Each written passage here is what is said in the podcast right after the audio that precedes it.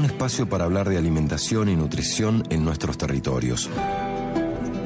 Los vínculos humanos y el enorme tejido con la Pacha que nos permiten la vida. Nadia Balmaceda presenta Nutriendo Vida. Buenas, buenas, ¿cómo está toda la gente Te Quiero Verde? Hoy vamos a hablar acerca de el anteúltimo grupo de las guías alimentarias para la población argentina y nos referimos a los aceites, frutas secas y semillas, que son fuente principal de vitamina E y antioxidantes. El aceite y las semillas tienen grasas de buena calidad y aportan ácidos grasos esenciales, es decir, un tipo de grasa que nuestro cuerpo no puede metabolizar si no se consume como tal y que son muy necesarios para las funciones vitales del, cuerpo. Se busca privilegiar el consumo moderado y preferentemente crudo, en el caso del aceite, y que no se le agregue sal ni a los frutos secos ni a las semillas. También se busca evitar el consumo de frituras y si se mantiene este tipo de preparaciones, que sea no más de una vez por semana. Las guías nos dicen que es saludable consumir dos porciones por día. Es decir, eh, una porción es igual a una cucharada sopera de aceite o un puñado cerrado de frutos secos o una cucharada sopera de semillas. Em, estudios también han mostrado que el consumo de frutos secos y semillas ha aumentado mucho durante estos 20 años. Em, la verdad que, se ha incorporado bastante en la mesa de los argentinos, pero esto también va a depender de eh, el grado de acceso económico que tengan las familias.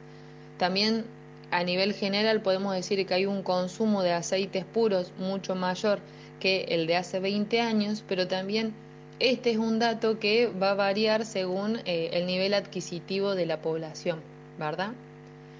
Y volvemos a decir que estamos en, eh, en el programa de Te Quiero Verde y tenemos que pensar qué efectos tiene este tipo de, de alimentos en el medio ambiente. Y uno de los efectos más importantes que se, se produce durante este tipo de, no tanto de la producción, sino de el desecho de estos productos, tiene que ver justamente con la eliminación de aceites eh, ya cocinados a, eh, al agua está muy demostrado que este tipo de, aceites usados que se vierten a la tierra, que uno lava las ollas y los termina tirando por el desagüe, pueden contaminar un litro de aceite alrededor de mil litros de agua. Y si eso se vierte a, eh, a ríos o a los mares, ¿sí? también puede afectar obviamente a la vida que transcurre en esos espacios.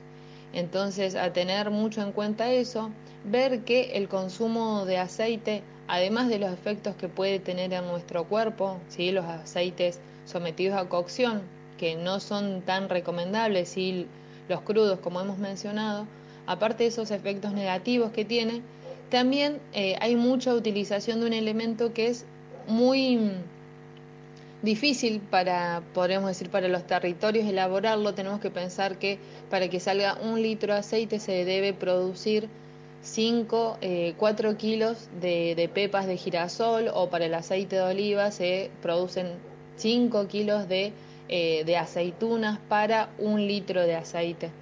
Eh, entonces, bueno, también ir teniendo esa claridad y no consumir excesivamente productos que son muy eh, costosos para la producción en, en nivel de territorio. Así que bueno, ese es el mensajito. Mando muchos saludos a todo, a todo el Te Quiero Verde y nos estamos viendo la próxima semana.